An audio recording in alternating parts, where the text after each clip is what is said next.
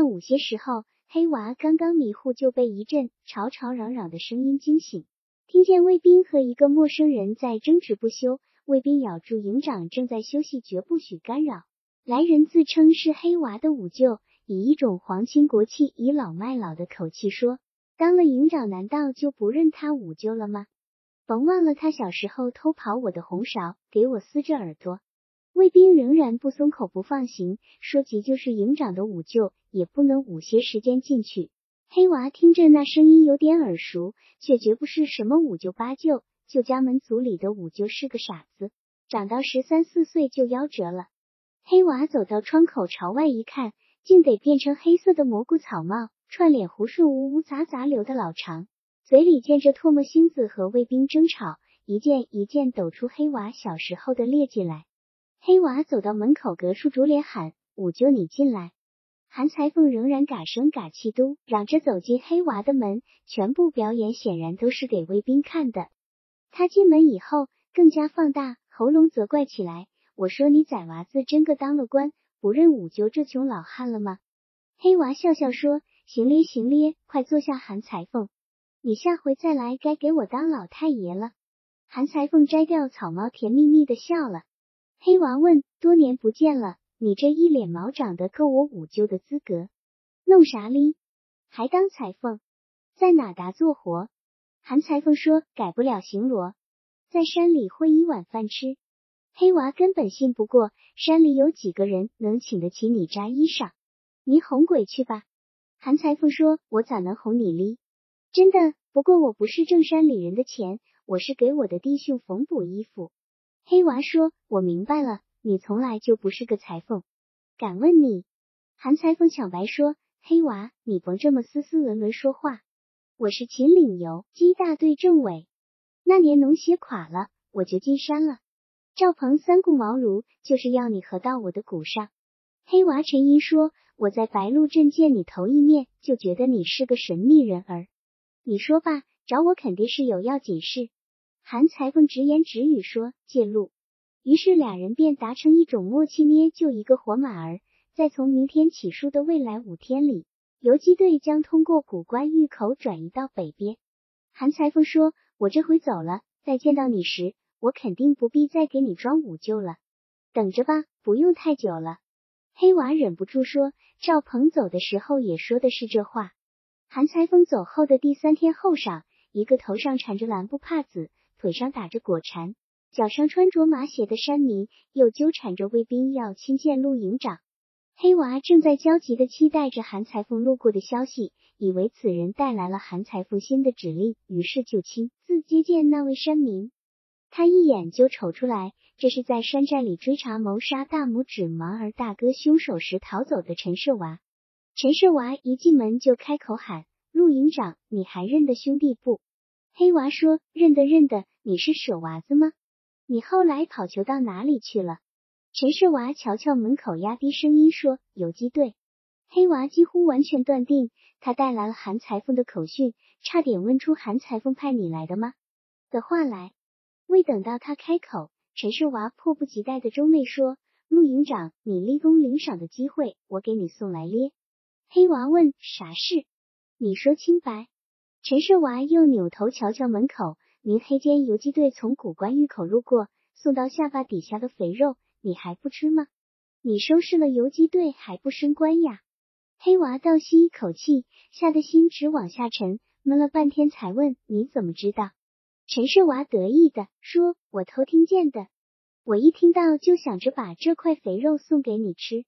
兄弟在山上顶佩服你的为人，我投了游击队就后悔了，总想再投你又没个机会。这回我是钳着个大贡品投你来咧。”说罢，嘿嘿嘿嘿笑起来。黑娃渐渐缓过气来，欧呀，我听明白了，你是盼了游击队投我来咧呀，兄弟，你给我透露了个好消息，送来个大礼糕呀，史娃兄弟，快坐下喝茶。你既然相信我，就不敢再对旁人说这话，小心旁人抢了机会吃了大礼糕。陈世娃得意而又得宠的撇撇嘴角，你放一万个心。黑娃一生经历了多少生死危险，也没有像现在这样内心惊慌。他要稳住了这个危险分子，然后设法进一步把他诱向陷阱。呵呀，史娃兄弟，你给我送了这么大的礼糕，我该给你回送啥礼吃？书法敞开说，你想要啥礼？官还是钱？陈设娃羞涩的笑笑，咳嗽一声，壮了壮勇气。兄弟跟你在山上是个毛毛土匪，投了游击队还是个小毛族儿，净听人直播，像人不像人的家伙都来训斥咱。这回你随便给兄弟戴顶官帽，让兄弟在人前也能说几话，死了也值了。黑娃爽快地说：“呃，要封就封个大官，抖起威风来才有个抖头儿。等咱们大功告成，我再把你推出来，吓大伙儿一跳，还愁没官当。”现在你就悄悄待到我的这儿睡觉，等你睡醒来，就有好运气等着了。等到夜里，黑娃把陈设娃交给两个团丁，明说是要踏查一下游击队转移的路线，暗里给卫兵交代说，快把这个温室送走，送得越远越好。陈设娃的好梦还没做完，就给两个团丁处死了。韩裁缝故伎重演，于黎明时分又何谓？兵纠缠不休。黑娃拍着衣服走到门口，调侃起来：“五舅，你又来要钱抓药吗？你到底是抓药还是抓炮儿？还是夜个黑间把钱孝顺给咕噜子磕了？”韩裁缝大声嘟嚷着走过来：“黑娃，你咋能这样跟你舅说话？嗯，你就再穷还是你舅？”韩裁缝进门以后就露出急切的神情：“黑娃，我丢了一只公鸡，你怎么不小心呢？问题复杂了。”原先说的是的变，你的公鸡我逮住了，已经宰了吃了。欧呀好，韩裁缝顿时松了一口气，向黑娃说起陈设娃叛逃的事。陈设娃枪法好，毛病也多，最要命的是乱搞女人，败坏游击队声誉，要受处分。韩裁缝说：“我估计他会投奔你来，亏得他投奔你了，他要是投到旁人手里就麻达咧。”黑娃说：“我可没得到你的同意。”就把你的鸡给宰了。韩裁缝说：“要是没有啥影响，咱们还按原计划行事。”黑娃说：“事不宜迟。”韩裁缝出门时又嘟嚷起来：“就跟你要俩钱，比砍上割鸡还疼。我就明日哪怕病死饿死，也不许你了。”黑娃冷笑着调侃：“我开个银行也招不住你吸大烟耍咕噜儿，你不来我烧香哩。”一切都设计的准确无误。这天夜里，哨兵报告发现游击队。黑娃问：“是不是进攻？”哨兵说：“看样子像是路过。”黑娃当即命令用炮轰。热烈的大炮的轰鸣无异于礼炮。黑娃当即持马禀告团长。不料一营长白孝文和二营长焦振国闻听炮声之后，已赶到团部，立即报告了开炮的原因，而且极力鼓动团长调一营、二营步兵去追击。张团长丧气地说：“长八腿也撵不上了。”大约过了十来天，在保安团最高的军务会议上，张团长传达了省上关于全面彻底剿灭共匪的紧急军事命令，现保安团要由守城转入大进攻。县党部书记岳维山亲自到会动员，全国已经开始了对共匪的总体战。三个重点进攻区，本省就占一个，而且是共匪的司令部。本县保安团要进山剿灭游击队，还要加紧清除各茶村各寨的共匪地下组织。白鹿原仍是重点窝子。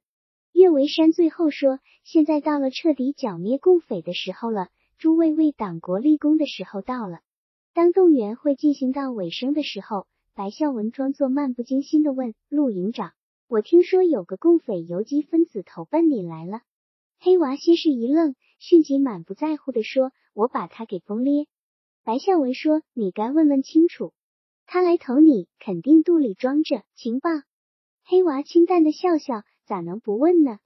这货是乱摸女人给游击队处置后逃来的，一问三不知，是个废物。我还担心他是游击队放出来的诱饵哩。”白孝文仍不甘罢休：“按咱们各营的职责，这事该着我管。”黑娃笑着。那好，下回再有投来的游击队分子，就教你发落，我倒省了事。张团长说，事情的职责弄清就行了。岳维山说，非常时期，大家务必精诚团结，齐心剿共。按照各营原先的职责，结合新的剿共任务，张团长重新调整了兵力部署。二营被抽调出来剿灭秦岭里的游击队，再由一营白孝文的属下抽出一个排，加强到二营，交交镇国指挥，组成一个加强营。一营在扫墓一排团丁补充齐全，不仅要守护县府安全，而且要主动出击，配合各个联保所清剿地下共匪组织。只有三营黑娃没有太大变动，仍然坚守古关峪口，以防止游击队偷袭县城。因为大炮暂时派不上用场。黑娃仍然坚持已经形成规律的生活习惯，清早起来先舞剑，后练太极软功，然后诵读。好久没有领教朱先生了。在二营长焦振国领着团丁进山以后，黑娃于傍晚时分骑马去找朱先生。黑娃把马拴在书院门外的树上，走进门去，看见朱先生坐在庭院当中，背向大门，面向原坡。破旧的高背藤椅上方露出一颗雪白银亮的脑袋。黑娃打工作揖之后坐下来，朱先生把以先靠在藤椅上的腰身端直直起来，笑着问：“你还有闲心到这儿来？不是一家老少都忙活起来杀猪逮毛哩吗？”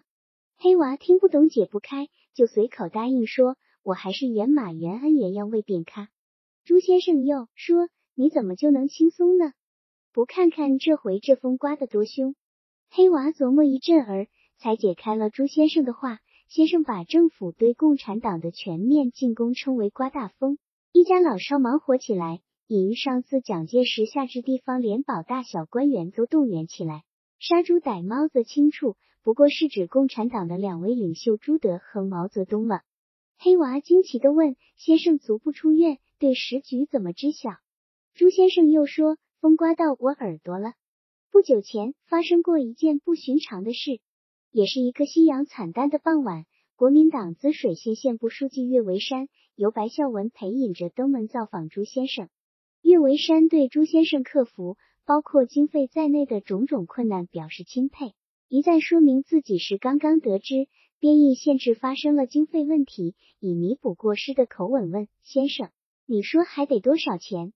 白孝文接着说：“岳书记也是文墨人。”很关心县制编印的事，只是党务太忙。昨日一听说经费困难，今日就来解决问题。姑父，你敞开说吧。岳书记一句话，啥问题都解决了。朱先生说，不过是买一两支枪的钱。岳维山说，明日就给你送来。朱先生笑笑说，不用了，我卖了书院的两棵柏树，石印款交齐了，还是留下钱买枪吧。枪炮当紧。岳维山还是坚持要把款子送来，那就把这钱发给诸位先生，先生们别限制劳苦功高啊。朱先生摇摇头，先生们早都各回各家了。岳维山听罢换了话题，大声重气的称赞朱先生发表抗日宣言的事，在三秦以及在全国造成了巨大的感召力，先生身上体现着我中华民族的正气。朱先生却像被人揭了疮疤一样难受。五。你怎么又提出一壶没烧开的水来？岳维山说：“关键不在你去成去不成前线，在于你那一纸声明胜过千军万马。”朱先生自嘲地说：“连个屁也顶！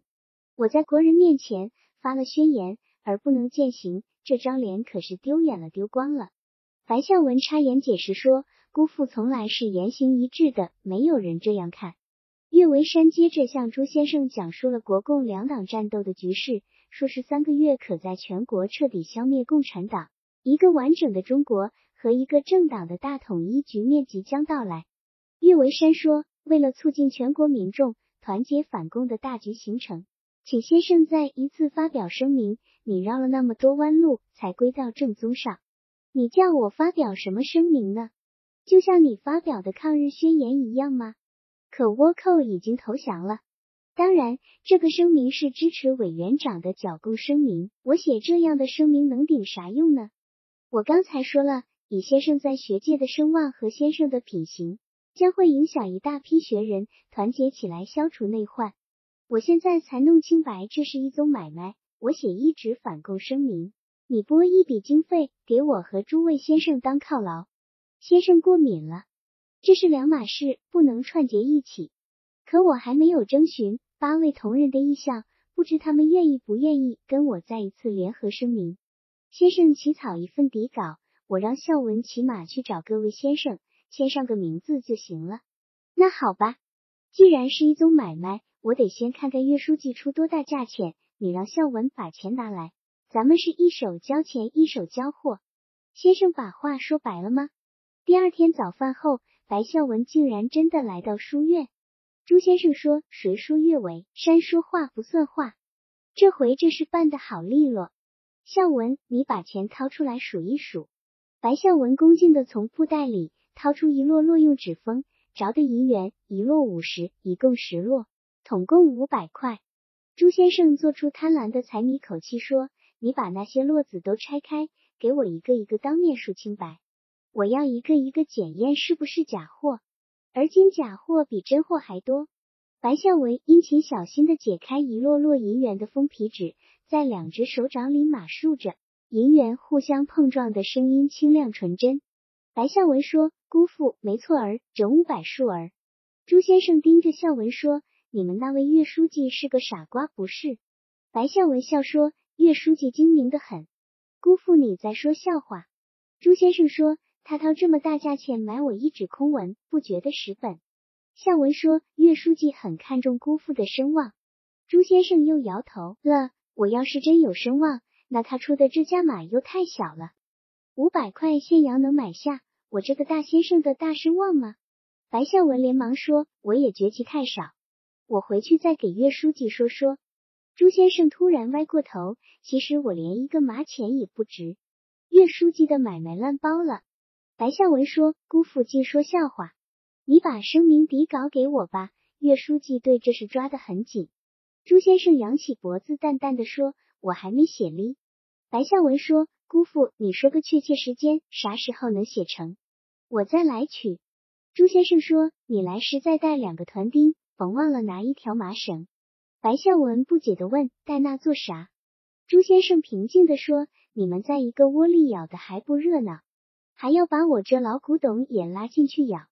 你快装上现洋走吧。你给岳书记说，五百大洋买我这根老筒子枪的买卖烂包。”罗朱先生对黑娃叙说完这件不寻常的事，接着说：“我把看守大门的张秀才也打发回去了。”只剩下我光独一个了。我从早到晚坐在院子里等着人家来绑我，大门都不上关子。你刚才进来，我还以为孝文领着团丁绑我来了呢。黑娃默然无语的摇摇头，随后把话题岔开。先生，请你再给我指点一本书。朱先生说：“哦，你还要念书？算了，甭念了，你已经念够了。”黑娃谦恭的笑着：“先生不是说学无止境吗？”况且我才刚刚入门儿，朱先生说我已经不读书不写字了，我劝你也甭念书了。黑娃疑惑的皱起眉头。朱先生接着说，读了无用，你读的多了，名声大了，有人就来拉你写这个宣言那个声明。黑娃悲哀的说，我只知你总是向人劝学，没想到你劝人罢读。朱先生说，读书原为修身。正以图能正人正事，不修身不正以而去正人正事者，无一不是道明其事。你把念过的书能用上十之一二，就是很了不得的人了。读多了反而累人。黑娃不再勉强先生，又把话题转移。有一句话要转告先生。赵鹏走了。朱先生表现诧异的神情，到哪里去了？黑娃，延安。朱先生随口说，无，归窝而去了。黑娃从坐着青石凳站起来，从腰里衬衣口袋掏出一本书来说：“赵鹏走时让我送给你，是毛泽东写的。”朱先生瞅了一眼，就摆摆头：“我刚才说过，不读书不写字了，谁的书我都不读了。”黑娃说：“这书我看了，写得好，先生可以了解毛家的治国策略。”朱先生说：“毛的书我看过，书是写得好，人也有才。可孙先生也有才气。”书同样写得好，他们都是治国兴邦的领袖。可你瞅瞅，而今这个鸡飞狗跳墙的世道，跟三民主义对不上号吗？文章里的主义是主义，世道还是兵荒马乱、鸡飞狗跳？黑娃巧声说：“听说延安那边清正廉洁，民众爱戴。”朱先生说：“得了天下以后会怎样，还得看。我看不到了，你能看到？”黑娃斗起胆子问：“先生，依你看？”他们能得天下不能？万万料想不到，朱先生断然肯定，天下注定是朱毛的。在黑娃的印象里，朱先生掐指算卦，总是用一种隐晦朦胧的言辞，须得问卜者挖空心思去揣测，从来也不给人直接做出有与无是或否的明确判断。何况如此重大的国家未来局势的预测，于是陡增了兴趣和勇气。先生的凭证，朱先生轻松地说：“凭证摆在人人面前，谁都看见过，就是国旗。”黑娃奇怪地问：“国旗？”朱先生爽朗地说：“国旗上的青天白日是国民党，不是？是，可他们只是在空中，满地可是红吗？”黑娃醒悟后惊奇地叫起来：“这个国旗我看了多少回！”却想不到这个，朱先生也哈哈笑起来。赵谦呀，你只做耍笑罢了。这是我今生算的最后一卦。黑娃仰慕的瞅着朱先生，老人的头发全部变白，像一顶雪帽顶在头上，眉目上豁朗透亮，两只眼睛诚如秋水平静碧澈，瘦削的脸颊上通直的鼻梁更加突兀高耸，鼻翼和嘴角两边的弧形皱褶从长到短依次递减。恰如以口为中心往两边荡开的水纹，两只耳轮也变得透亮，可以看见纤细的血管，整个面部的肤色显现出白皙透亮的奇异色泽，像是一条排泄禁忌秽物正要上簇簇丝网茧的老蚕。黑娃诚恳地说：“先生的头发白完了，白的奇快，我上次来还没有。”朱先生柔和的笑了：“残老一时吗？”黑娃再三叮嘱朱先生保重。我过一段再来看先生。朱先生办事认真，办事玩笑的嗔怒说：“免了吧，你甭来了。你再来，我就不理使你，不跟你说话了。”第二天午饭后，石印馆老板送来十套刚刚印出的滋水县志，蓝色硬质纸封皮，二十九卷，分装成五册。朱先生接住散发着墨香气味的制书，折膝跪拜在地，请受渔夫一拜。石印馆老板慌忙搀扶起朱先生。吓得脸都黄了，天爷爷，我这号谷家弟子咋受得起？朱先生潸然泪下，我在这世上的最末，一件事办成了，我就等着说出来哩。那一天，朱先生走进县府，新任的县常认不得朱先生，朱先生也不认识县长，因为国事频仍，新来滋水的大官小吏多已不再拜望本县贤达绅士，一来就投入急如星火的征粮征、捐征兵的军务大事当中。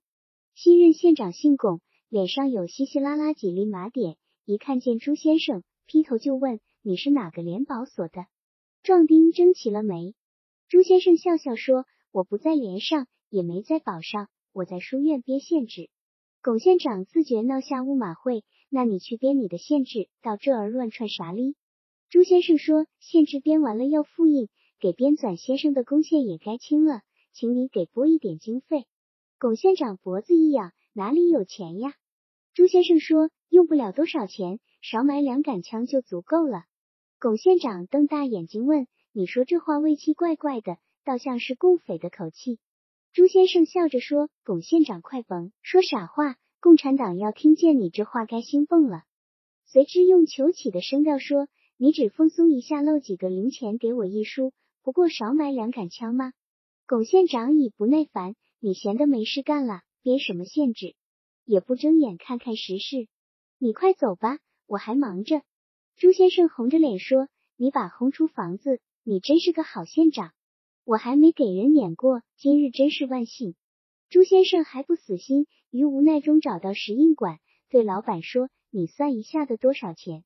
老板说：“我印先生的书不赚钱，过去印过几回不赚，这回还不赚。”可当今纸张油墨都涨得翻了几个筋斗了。朱先生说：“我只印十本，你算算吧。”老板仍然不不摸算盘不算账，印的越少越赔钱。朱先生便向老板学说了被狗麻子轰撵出来的耻辱，特意说明此稿凝聚着九位先生多年心血，是一部滋水县最新资料的集结，生怕火烧水淋鼠啃失传了。现在印出十本，留下底本，等到太平盛世时再扩印。朱先生说：“你不算账也好，你算了也是白算。我手里没钱，我伐书院一棵柏树，送你百年之后做方板，在我扎实顶账，在你算是一举。”老板左手一挥，就显得干脆豪，不说了，啥话也不说了，我印。朱先生花了五天时间，亲自把八套限制分头送给编纂过他的八位先生，终于了却了一件心事。八位先生散居滋水县的山区河川和原上，朱先生趁送书的机会，又一次游览了滋水故地，感受愈加深刻。滋水县境的秦岭是真正的山，挺拔陡峭、巍然耸立，是山中的伪丈夫。滋水县辖的白鹿原是典型的原，平时敦厚坦荡如砥，是大丈夫是胸襟。滋水县的滋川道刚柔相济，是自信自尊的女子。川山依旧，而世事已经陌生，既不像他慷慨陈词，扫荡满川满园罂粟的世态，也不似他铁心柔肠赈济饥荒的年月了。荒芜的田畴，凋敝的村舍。死灰似的脸色，鲜明的预示着，如果不是白鹿原走到了毁灭的尽头，那就是主宰原上生灵的王朝将陷入死折末路。这一切摆在那里，明明白白，清清楚楚，根本无需掐算卜卦。然而朱先生自己再不能有一丝作为了，这毕竟不是理毁罂粟，更不是放粮赈济那种事。朱先生把第九套县制托人转送给那位好人难活的县长。剩下最后一套留给自己。做完这些事，朱先生顿时觉得自己变轻了，对妻子朱白氏说：“我的事办完了，把怀仁、怀义和媳妇叫来，咱们一家子在这儿吃顿团圆饭。咱们都该离开书院了。”朱白氏托人捎话叫来了两个儿子和大儿子的媳妇，媳妇怀里抱着个满身都是乳香的男孩。朱先生把孙子接到手时，举到脸前。像是鉴赏一件贵重物品，随后就对着哇哇哭叫的孙子朗声说：“爷爷重见天日就靠你罗。”朱白氏不在意的接过孩子，咕哝说：“你对奶娃儿也说些不着天不着地的话。”大儿子怀仁以为父亲对孙子寄予厚望而满心欢悦，二儿子怀疑站在后头，不太关注父亲对侄儿的评头论足，有点冷漠的瞅着侄儿被传来接去，又回嫂子怀里吸吮奶子。午饭时，朱白氏破例炒下四盘菜，两荤两素，主食是黄澄澄的小米干饭，喝的是煮过小米的稠汁汤。朱先生的心情特别好，把盘里的菜先抄给朱白氏，又抄给儿媳妇，接着再给大儿子、小儿子碗里抄，温情厚爱尽在那双竹筷子上流动。儿媳竟然被公公的举动感动得热泪盈眶。午饭后的阳光柔和朱先生和妻儿老少。坐在阳坡下晒暖暖，这是难得的一次合家欢聚的机会。大儿子怀仁长到十六岁，朱先生就把他送回老家去操持家务，过二年给他娶下一个媳妇。二儿子怀义也是长到十六岁送回家去，让他哥哥搭手耕作土地，管理牲畜。他让他们上他膝下读书以识礼义，然后送他们回老家去独立生活。做一个自尊自重、自食其力的农人，绝不许他们从政、从军，甚至经商。在大征丁和大征捐税的起始，朱先生只暗示儿子如数交纳粮捐，却把小儿子怀疑隐匿在书院里。田福贤的保丁寻到书院，朱先生说：“我那年为打倭寇当兵，闹得满城风雨，沸沸扬扬，结果呢，炮儿闪了去不成了。”在国人面前放了空炮，说了假话，丢光了面子。我那阵儿就发誓，我再不当兵，子子孙孙都不当兵了。你去把我的原话端给田福贤，再端给县长书记。我的娃娃不当兵。怀疑果然因此躲避过去，但只能算个半免征户。频频加派的各种捐税，整得怀仁卖牛又卖地，几乎濒临破产。朱先生对儿子说：“够了。”咱们一年把往昔十年的黄粮都纳上了，那够了。咱们对国家人人一一纳粮交款，可而今这国家对百姓既不仁也不义了。他们谁在催粮催款时，你叫他来书院来朝我要。果然再没有人朝怀仁死催硬逼了。怀仁后来把这种变化说给父亲时，不无庆幸和窃喜。朱先生听罢，却满脸愧疚。爸用面皮给你蹭掉了丁娟。乡党乡亲该用白眼翻我了。无论如何，怀仁总算保住了最后五亩地，而没有完全破产。靠精打细算，又给空闲许久的牛圈里添进一头小牛犊。现在静谧的白鹿书院里，温柔的阳光下，坐着一个兵荒马乱的世事里，有幸保存完整的家庭的全部成员。朱先生转过头对妻子说：“你再给我剃一回头。”朱白氏撇撇嘴：“剃就剃嘛。”咋说再踢一回？这回剃了，下回不要我剃了。朱先生笑说：“了不得了不得，你也学会抠字眼了。”儿媳急忙把孩子塞到婆婆朱白氏怀里，钻进灶房替公公烧热水去了。怀仁说：“爸，让我妈歇着，我来给你剃头。”朱先生温厚的笑笑：“你想在我头上学手艺吗？”怀义争着替哥哥做作证：“俺哥剃头一点也不疼，村里人老老少少都闷了头求拜他给剃哩。”朱先生惊讶的说：“这倒不是错，给乡亲剃头总比在他们头上割韭菜好哇。”怀仁，你啥时候学上剃头手艺了？怀义又强嘴抱屈的说：“俺哥在我头上练刀子练出师了，头一回割下我五道口子，割一个口子粘一撮棉花。我说哥呀，你甭听那半边了，留下明年种植吗？”朱先生放声大笑，笑得前俯后仰，眼泪一出。怀仁后诚的说：“爸，你这下相信了吧？我来给你剃。”朱先生仍然忍不住笑。你也想给你爸头上种棉花呀？你把棉花的卖了，交了捐款，没处种棉花了，不是？怀仁仍然温厚的说：“甭听怀义尽糟践我的手艺，我一塔剃刀你就知道了。”朱先生轻轻摇摇头：“我还是信服你妈的手艺。你妈给我剃了一辈子头，我头上哪儿高哪儿低，哪儿有条沟哪儿有道坎，你妈心里都有底儿，闭着眼也能剃干净。”朱白氏用脸围着孙儿的脸蛋儿，斜过眼丢给朱先生一个慈爱嗔怪的眼色。儿媳端着铜盆放到太阳下，说：“爸，你趁水热快来焖头发。”朱先生走到铜盆跟前，低下头去，正要撩水，朱白氏喊了声：“等一下，甭急。”把孙子交给儿媳，一边挪着小脚，一边从腰后解开围裙系带儿，把那条蓝色印花围腰布巾围到朱先生脖子上。一只手按着朱先生的头，一只手伸进脸盆里撩起水来。朱先生猛乍扬起被妻子按压着的脑袋，问：“你看看我还有几根黑头发？没有黑的了，尽是白的。你仔细看看还有没有黑的？我连一根黑头发也寻不见。你没仔细寻吗？去把老花镜带上，仔细寻。”朱白是从台阶上的针线铺篮里取来花镜，套到脸上。一只手按着丈夫的头，另一只手拨拉着头发，从前额搜寻到后脑勺，再从左耳根搜上头顶，搜到右耳根。朱先生把额头滴答在妻子的大腿上，乖觉温顺的听任他的手指翻转他的脑袋，拨拉他的发根。忽然回想起小时候母亲给他在头发里捉虱子的情景，母北把他的头按压在大腿上，分开马鬃手似的头发。寻逮里如如窜逃的狮子，嘴里不住的嘟嚷着：“啊呀呀！”头发上的棘子跟穗子一样稠咧。朱先生的脸颊贴去妻子温热的大腿，忍不住说：“我想叫你一声妈。”朱百氏惊讶的停住了双手：“您老了，老糊涂了不是？”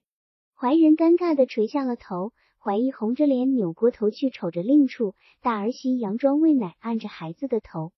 朱先生仰起头，诚恳的说。我心里孤清的受不了，就怕有个妈。说罢，竟然紧紧盯瞅着朱白氏的眼睛，叫了一声妈，两行泪珠滚滚而下。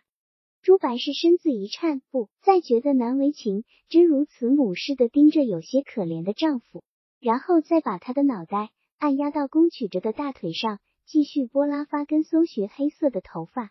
朱先生安静下来了。两个儿子和儿媳准备躲开离去的时候。朱百氏拍一下巴掌，惊奇的宣布道：“只剩下半根黑的了，上半截变白了，下半截还是黑的，你成了一只白毛鹿了。”朱先生听见，仰起头来，没有说话，沉静片刻，就把头低垂下去，抵进铜盆。朱白氏一手按头，一手撩水嫩洗头发。剃完以后，朱先生站起来问：“剃完了？”朱白氏欣慰的舒口气，在衣襟上擦拭着刀刃子，说。你这头发白是全白了，可还是那么硬。朱先生意味深长的说：“剃完了我就该走了。”朱白氏并不理会，也不在意。剃完了你不走，还等着再剃一回吗？朱先生已转身扯动脚步走了，回过头说：“再剃一回，那肯定等不及了。”朱白氏对儿媳说：“等断了奶，你就把娃儿给我。”婆媳俩坐在羊婆下絮叨起家常。怀仁和怀义坐在一边，时不时的插上一句。时光在悠长的温馨的家庭气氛里悄悄流逝。东阳一抹柔弱的阳光从院子里里收束起来，墙头树梢和屋瓦上还有夕阳在闪耀。朱白氏正打算让儿媳把孩子抱进屋子，坐到火炕上去，忽然看见前院里腾起一只白鹭，掠上房檐，飘过屋脊，便在原坡上消失了。那一刻，她忽然想到了丈夫朱先生，脸色骤变，心跳不住，失声喊起来：“怀仁怀义，快去看你爸！”怀仁怀义相跟着跑到前院去了。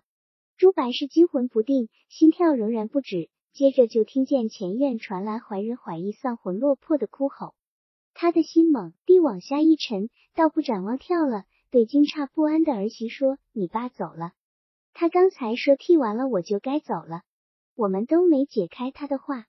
朱先生死生，怀仁率先跑到前院，看见父亲坐在庭院里的那把破旧藤椅靠背上。两臂搭倚在藤椅两边的扶栏上，刚刚剃光的脑袋倚枕在藤椅靠背上，面对白鹿原坡。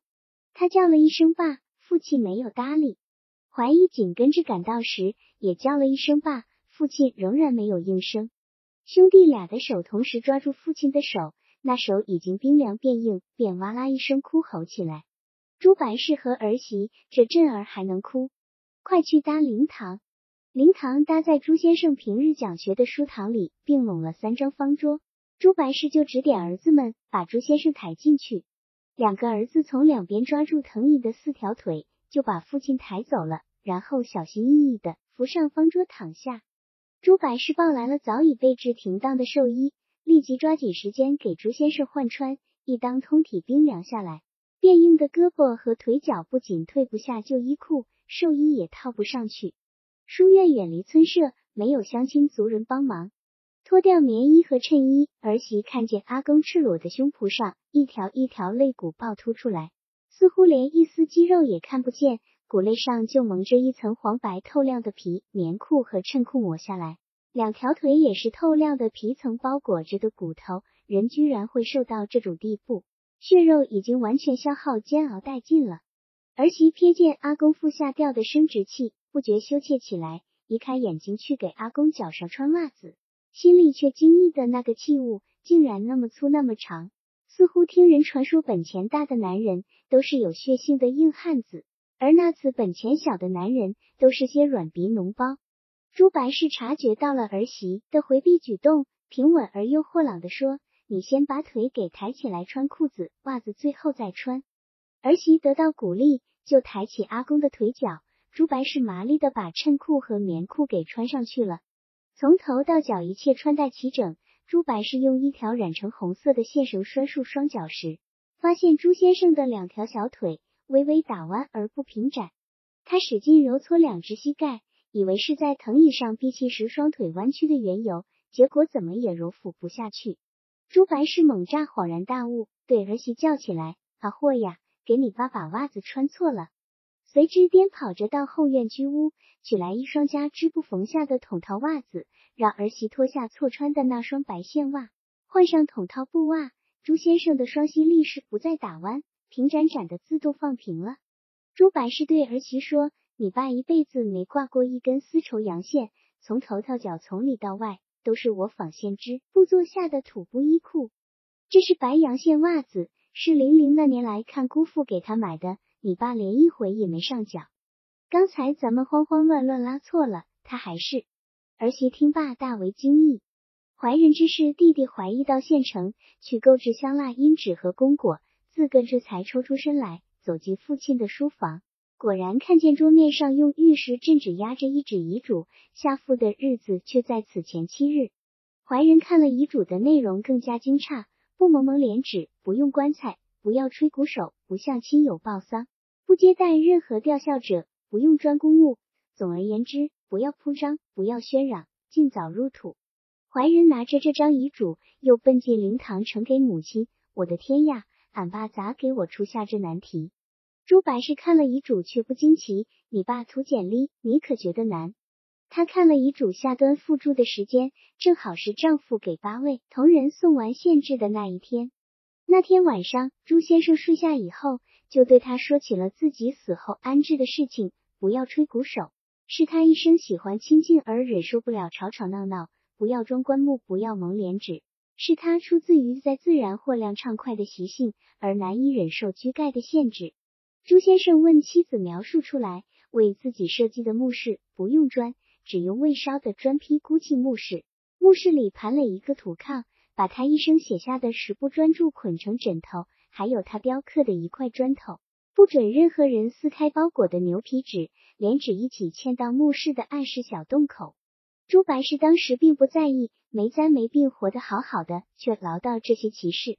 朱先生笑而不答。朱白氏看见遗嘱，就印证了那晚的谈话，包括叫来儿子儿媳吃团圆饭，包括剃头，包括寻找黑发，甚至当着儿子儿媳的面把他叫妈，全都正。实丈夫对自己的死期早已有预测。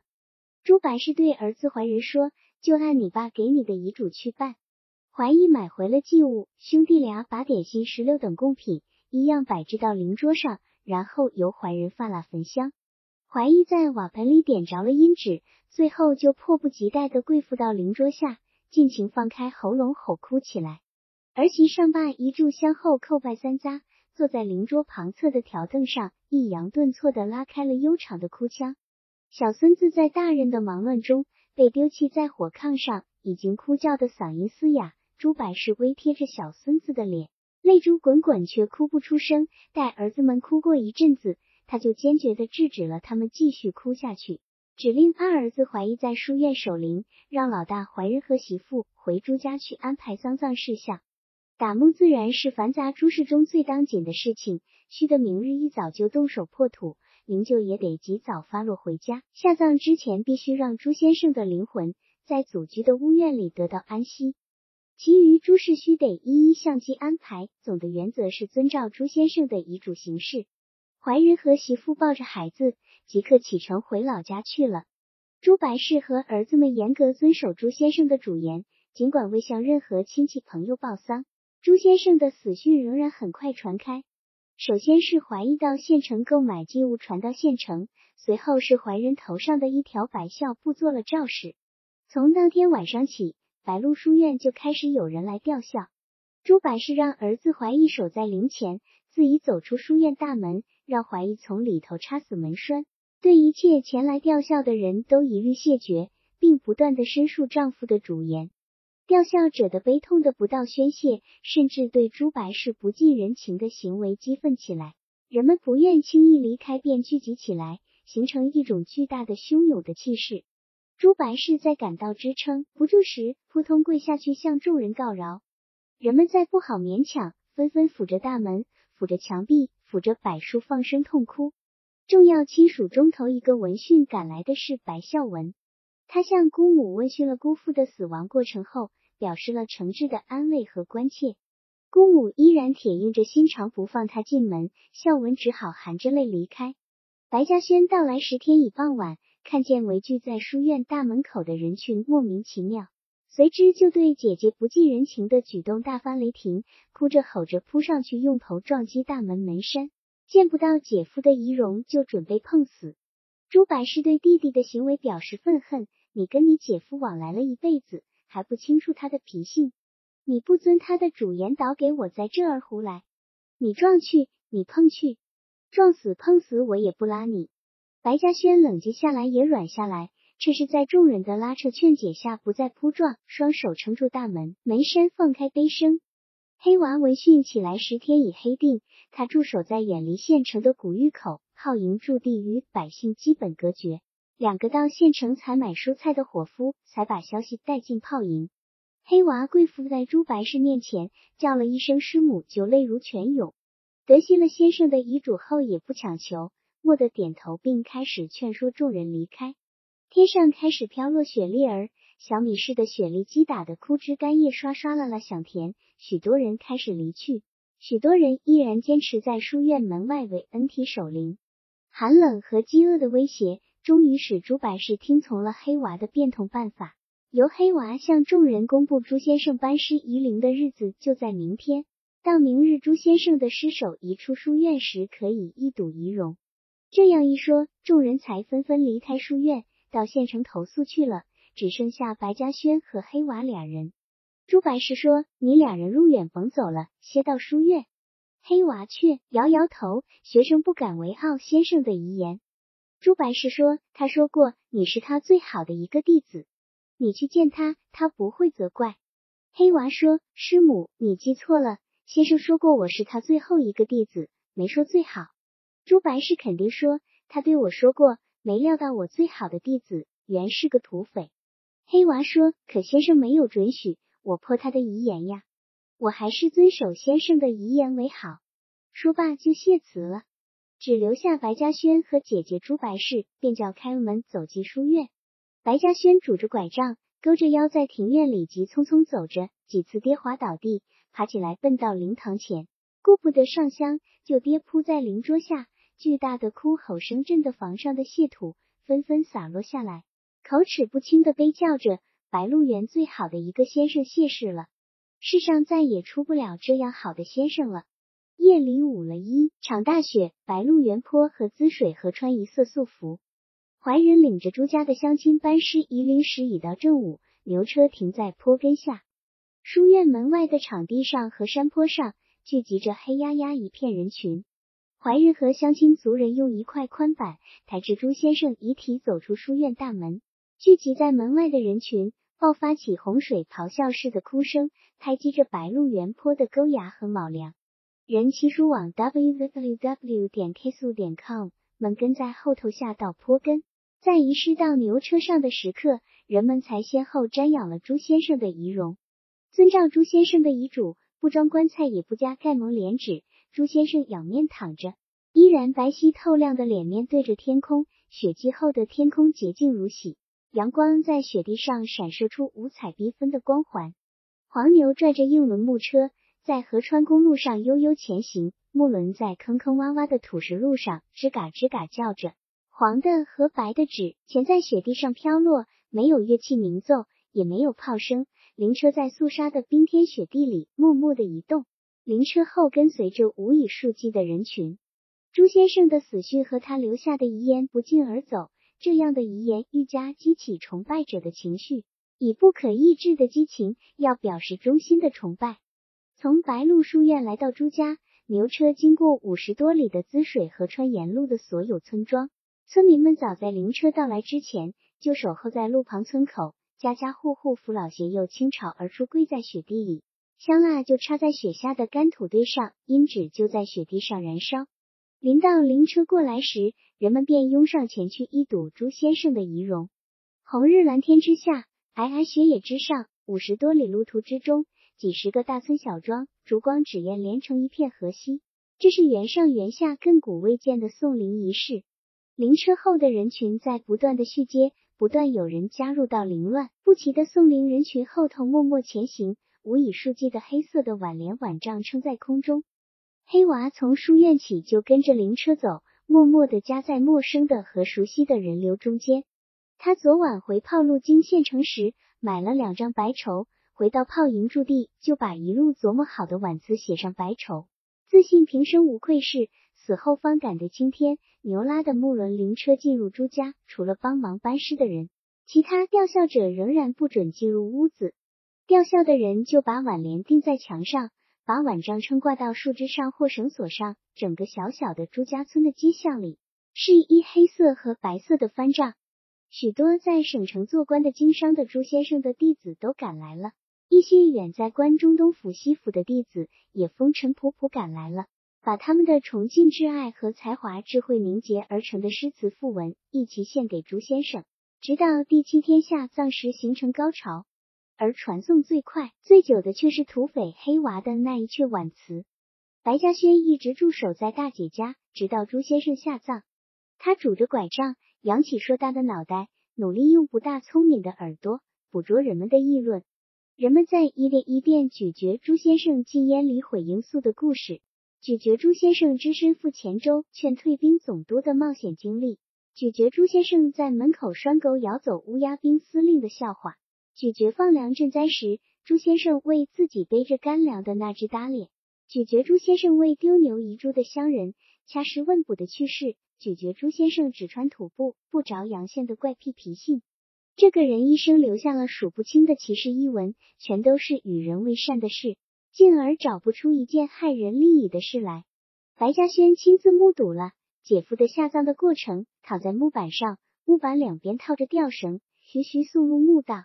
四个年轻人恭候在墓道里，把僵硬的姐夫尸体抬起来，进入暗室。暗室里有窄窄一盘土炕，铺着苇席和被褥。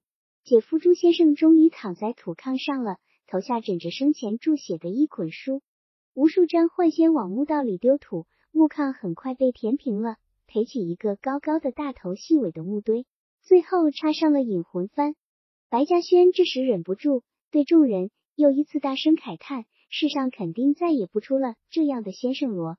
几十年以后，一群臂缠红色袖章的中学生打着红旗，红旗上用黄漆标写着他们这支造反队伍的徽号，冲进白鹿书院时，呼喊着愤怒的口号，震撼着老宅朽屋。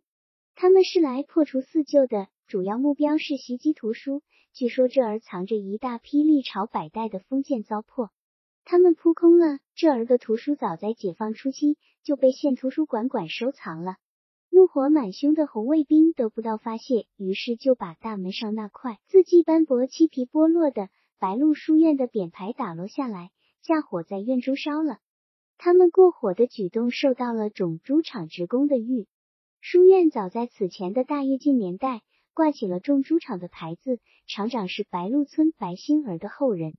那时候，国家主席号召发展养猪事业，白星儿的后人小莲只敢想干敢放卫星，就在这儿创办起一座猪场。这个废墟般的书院是县长亲自拨给小白莲指的。小白莲只上过初中，又兼着祖传的配种秘诀，真的把种猪场办起来了。那年同时抱起的小钢炉很快就熄火了，公共食堂也不冒烟了，而小白莲指儿的种猪场却坚持下来。而且卓有功绩，他用白鹿原上土猪黑猪和苏联的一种黑猪交配，经过几代选优去劣的筛选淘汰，培育出一种全黑型的新种系。此猪既吃饲料也吃百草，成为集体和社员人各都喜欢饲养的抢手货，由县长亲自命名为黑鹿。小白莲只曾被邀到省城上了钟楼参加国庆典礼。小白莲只对围着火堆欢呼狂叫的红卫兵说。红卫兵小将们，你们的革命行动好得很，我们种猪场全体职工举双手拥护，你们也要相信我们，这儿余下的四旧由我们革命职工彻底砸破它。红卫兵终于走了，不久，书院住进来滋水县一派造反队，这儿被命名为司令部。猪圈里的猪们不分肉猪或种猪，公猪或母猪，大猪或小猪，一头接一头被杀掉吃了。小白莲指儿抖着丑陋的手掌，连对红卫兵小将那样的话也不敢说。这一派被认为是保守派，进不了县城，夺不上权，却依然雄心勃勃，高喊着“星星之火可以燎原”和“农村包围城市取城市”的口号，继续与县城里夺得大权的造反派对峙。一天深夜，县城里的那个响当当、硬邦邦的造反派，从四面包围了白鹿书院种猪场。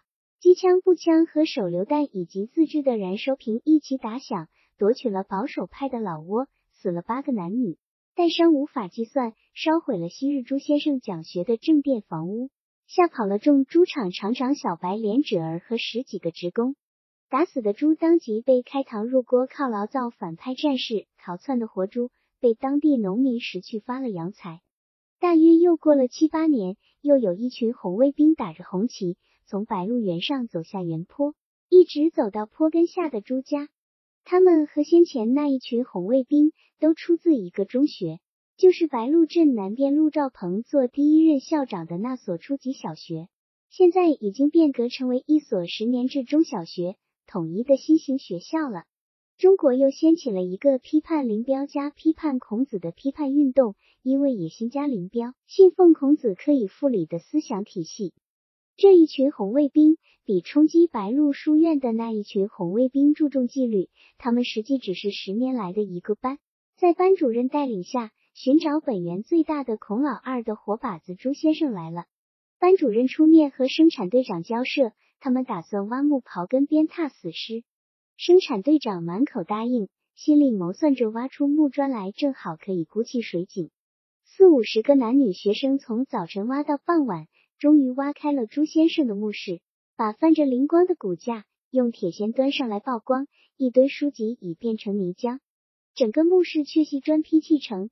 村里的年轻人些时才信服了老人们的传说，老人们的说法又有了新的发展。五，朱先生死前就算定了要被人揭墓，所以不装棺木，也不用砖箍砌墓室，整个墓道里只搜出一块经过烧制和打磨的砖头，就是封补暗示小孔的那一块，两面都刻着字。十年级学生认不全，更解不开课文的含义，其书网整理题。公只好把砖头交给了带队的班主任老师。老师终于辨认出来，一面上刻着六个字“天作孽犹可为”，另一面也是刻着六个字“人作孽不可活”。班主任欣喜庆幸又愤怒满腔，欣喜庆幸终于得到了批判的证据，而对课文隐含的反对思想又愤怒满腔。批判会就在揭开的墓地边召开，班主任不得不先向学生们解释这十二个字的意思。归结为一句，就是阶级斗争熄灭论。批判会就热烈的开始了。一个男学生用语言批判上绝不大解恨，愤怒中捞起那块砖头往地上一摔，那砖头没有折断，却分开成为两层。原来这是两块磨薄了的砖头贴合成一起的，中间有一对公卯和母卯嵌接在一起，里面同样刻着一行字。折腾到何日为止？学生和围观的村民全部惊呼起来。